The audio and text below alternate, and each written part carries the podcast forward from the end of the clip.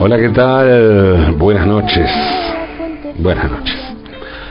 Ustedes tal vez no lo recuerden porque son muy jóvenes, pero antes de marzo de 2020 vivíamos en un mundo en el que se podía andar con la cara descubierta y en el que la gente se podía reunir sin problemas ni temer a represalias. ¿Mm? Sí, un mundo sin pandemia. En ese mundo sin pandemia había, como en el mundo actual, series, iba a decir series de televisión, pero serie, ¿no? Ya televisión, qué sé yo, serie de ese. Vemos en el aparato que es televisor, pero con distintos formatos, que mantenían estas series la atención de mucha gente y que generaban montones de debates y comentarios en las redes sociales, sobre todo en esa cloaca nauseabunda e irresistible llamada Twitter. Una de las series que lograba llenar montones de hilos de Twitter y debates de todo tipo fue House of Cards. La serie fue además pionera en varios aspectos. Eh, en primer lugar, por la temática política, fue la primera vez que una serie de semejante producción se metía con el funcionamiento del poder político en los Estados Unidos. En House of Cards se hablaba en todo tipo de lenguaje, pero había una palabra que todos, absolutamente todos, y de cualquier posición política, desconocían, que era la palabra escrúpulos o escrúpulo. Se trataba y se trata de una serie política, pero en donde la política estaba completamente despojada de todo componente ideológico, místico, sentimental o romántico. La pura praxis para llegar al poder, o para ejercerlo, o para ampliarlo, es despiadado, según la serie, ¿no? Y de eso justamente hablaba. Por otra parte, House of Cards también fue pionera en varios otros aspectos que tienen que ver con el formato. Por ejemplo, fue la serie con la que irrumpió Netflix. La carga de presentación de la señal on demand en el mundo. Sí, también la Argentina. Y esto permitió que mucha gente hiciera maratones. Cuando aparecía cada una de las temporadas, pues se podían ver de corrido los 13 capítulos sin publicidad. Es curioso, pero una de las cosas que se decían de House of Cards es que era muy exagerada. Que cómo podía ser que un oscuro diputado demócrata llamado Frank Underwood, que era el protagonista de la serie, poco conocido y nada carismático, pudiera transformarse en presidente de los Estados Unidos únicamente a pura capacidad de rosca. Eh, bueno, ni hablar del capítulo en el que Underwood mata a una periodista que a su vez había sido su amante y que luego se puso a investigarlo por negociados turbios y la mata empujándola a las vías justo en el momento en el que, en el que pasaba el subte. Y él, bueno, se, camufla ahí porque lo toma la cámara de seguridad, pero no logran ver quién es. En que alguien la empuja, pero no se sabe quién fue. Y la verdad que sí, estos elementos parecían exagerados, pero también formaba parte del tipo de debates, ¿no? Esto de decir, es exagerado, ¿no? El tipo de debates que generaba la serie en las redes sociales, un debate que alimentaba la difusión y provocaba que House of Cards se viera cada vez más. Y fue así que se transformó en un éxito imbatible. Un producto de calidad, hay que decirlo, con una producción descomunal, muy, muy bien hecho. Cada detalle. Y con todo el morbo que provoca la intimidad del poder, porque si bien la serie trataba sobre el poder político, podían verse allí también los contactos con el poder económico, financiero, y además en intercambio con los distintos líderes de las demás potencias mundiales. Eh, por ejemplo, ¿no? el más emblemático es el presidente ruso Petrov, que claramente es un es muy parecido en su imagen a Vladimir Putin. Todo venía bien, la serie era un suceso mundial, hasta que de repente pasaron cosas. Indagar sobre los motivos por los que House of Cards cayó en desgracia puede generar algunas confusiones. ¿eh? Porque por un lado está lo que aparece como más evidente, ¿no? Que es la denuncia por abuso sexual contra Kevin Spacey, el autor que interpreta, el actor, perdón, que interpretaba Underwood, que como les dije era el protagonista de la serie, ¿no? Spacey fue denunciado por un caso de abuso en 1986 por un hombre llamado Anthony Rapp, que entonces era un adolescente de 14 años. La denuncia se produjo cuando había terminado la quinta temporada de House of Cards. Y Spacey había firmado contrato para hacer una sexta, que ya estaba prevista por la cadena. Fue entonces cuando los productores anunciaron que la temporada, la sexta temporada, tendría solo ocho capítulos y sería la última. Y además agregaron un detalle más, ya no estaría Kevin Spacey. Lo que se dice un montón de problemas para House of Cards. Pero si me preguntan a mí, personalmente, esto es una hipótesis desde ya, pero creo que los problemas de House of Cards comenzaron antes, bastante antes. Y más precisamente después de la temporada 4. Y esto no tuvo que ver ni con el argumento, ni con las denuncias, ni con los con problemas entre los protagonistas o los productores, no, no la temporada 4 de House of Cards se emitió en 2016, el mismo año en que Donald Trump ganó las elecciones presidenciales de los Estados Unidos. En su libro Crítica Cultural y Sociedad del filósofo Theodor Adorno, escribió una frase que se haría célebre. Dijo Adorno, escribir poesía después de Auschwitz es un acto de barbarie. Esta cita suele ser conocida también de un modo un poco menos tajante, pero igualmente categórico, ¿no? Y esto tiene que ver con, con traducciones o con interpretaciones de lo que dijo Adorno. La cita de Adorno sería más conocida, la forma más conocida sería entonces así, no se puede escribir poesía después de Auschwitz. Y parafraseando esa versión o traducción de Adorno, que tal vez la más popular, bien podríamos decir, no se puede hacer ficción política después de Donald Trump.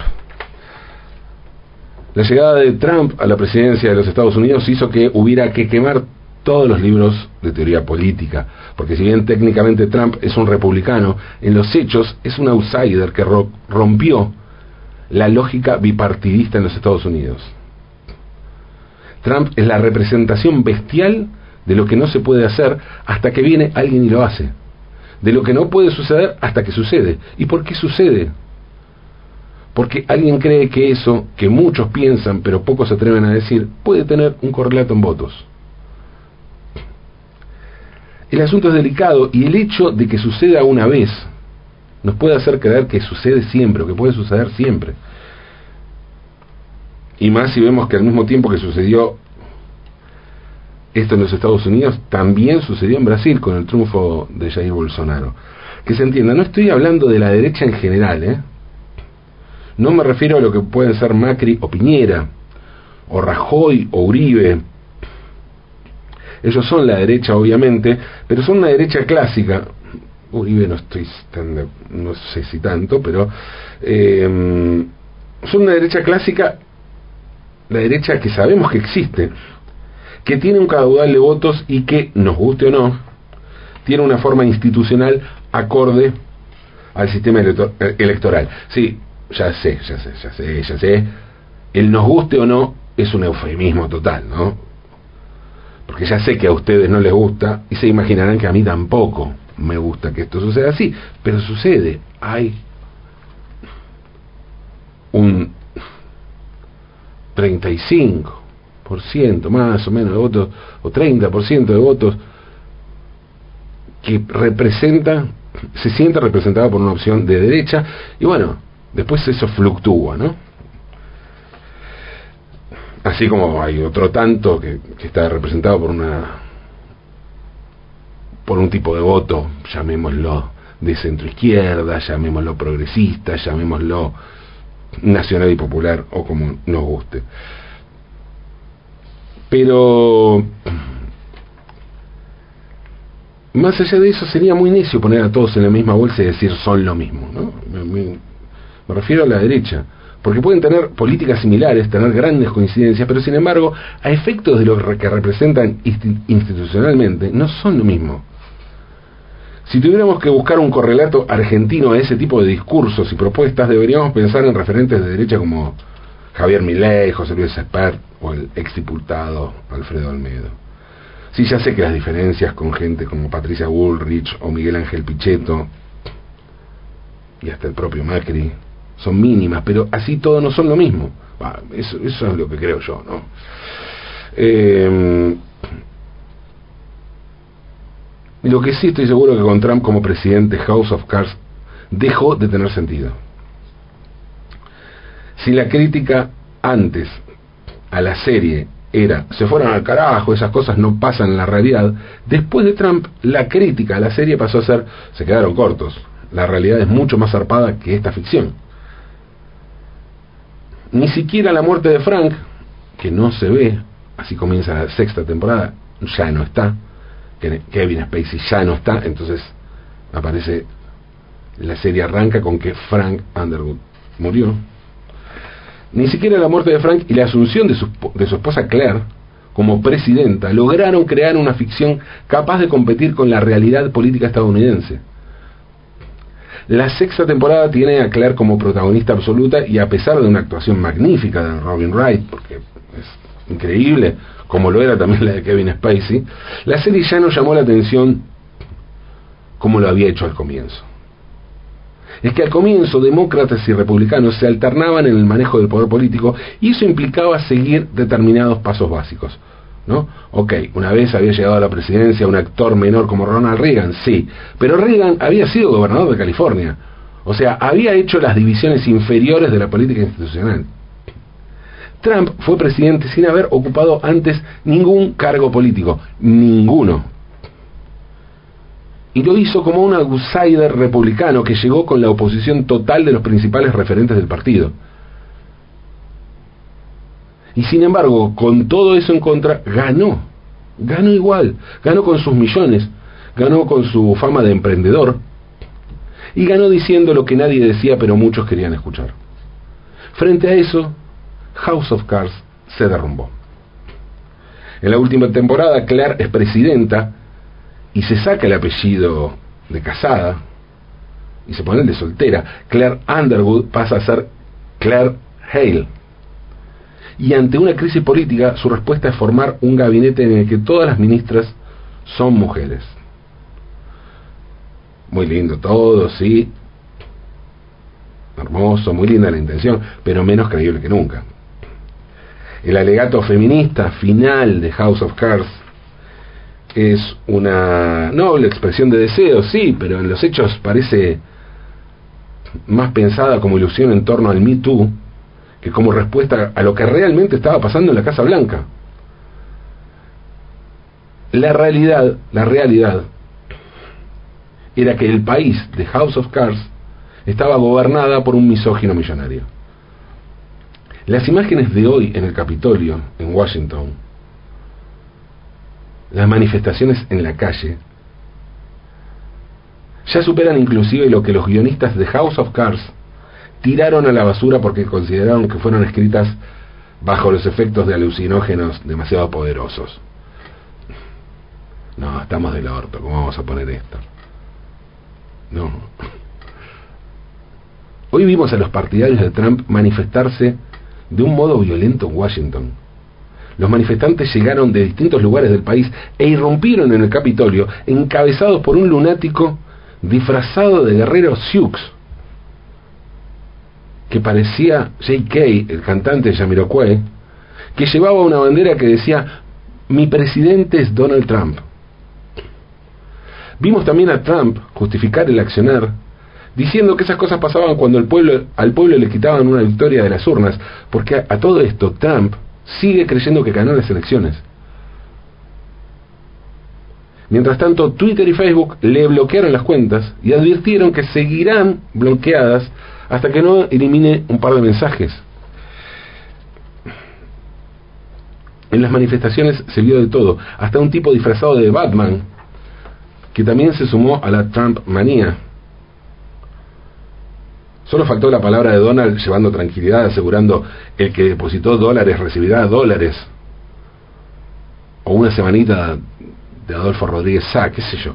Sí, sí, sí. Hoy Estados Unidos nos confirmó que los países serios no existen. O que si realmente existen, definitivamente no son ellos. Hoy me quedé con la sensación de que cada vez que alguien en la Argentina hable de falta de calidad institucional debería recibir una multa muy costosa. Al lado de los Estados Unidos somos una república ejemplar. Y esto independientemente de, de qué lado estás ni qué pienses, ¿eh? Sé más o menos por dónde andamos, quienes hacemos, escuchamos esta radio, pero pero esto incluye la vida política argentina. ¿eh? Acá existe una cultura política mucho más seria que en los Estados Unidos. Aquí si alguien pierde las elecciones se reconoce al ganador y se construye desde la oposición y viceversa.